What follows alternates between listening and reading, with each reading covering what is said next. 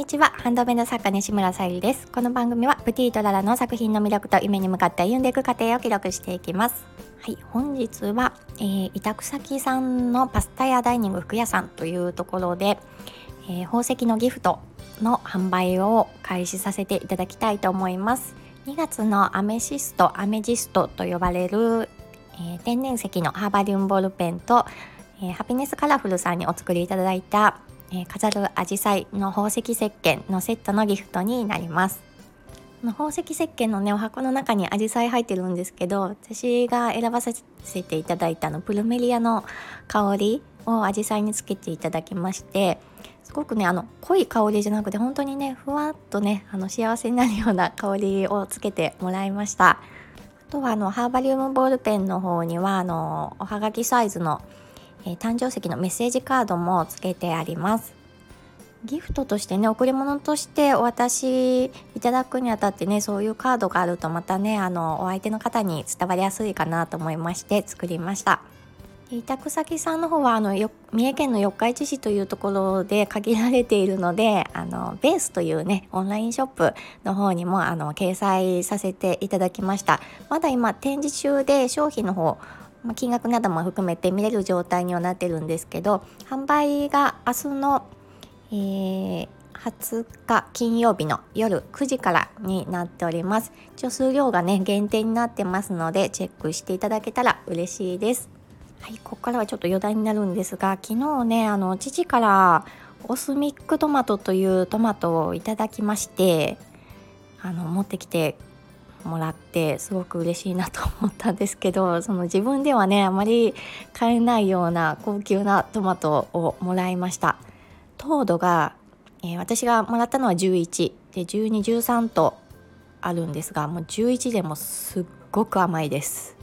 プチトマトみたいな感じなんですけどもうちょっとね品種が違うというかもうあの、まあ、フルーツトマトって書いてあるのでたね本当おやつ感覚であのトマトが苦手な、ね、子供さんとかにもぴったりなちょっとね食べたくなるポイッとねお口に入れたくなるようなあのサイズ感と甘さで本当に美味しかったです。ちょっと自分がね料理が苦手なので私はもうサラダとかそのままにして食べちゃうんですけど料理好きの方でしたらまたね違ったあの美味しさを引き出せるんじゃないかなとまあ、ピザであったりとかお菓子にねあのケーキとかに入れてみたりとかあの一回ねあの調べてみてくださいというかちょっと概要欄忘れなければ概要欄にもオスミックトマトさんのあのページを貼らせていただきますね。でねあとまあハンドメイド作家として勉強になるのがパッケージが可愛い あの贈り物にしたくなるパッケージで女性が好みそうなパッケージ素晴らしいです。是非ねあのインスタ私2つ今動かしてましてプティートララの作品関係のインスタと、まあ、自分専用の、うん、個人的なこんなのが好きですみたいな おすすめですとかそういう感じのインスタを持ってましてどちらもあのプロフィールのところクリックしてもらうとあのどちらも見れるようになってますので是非その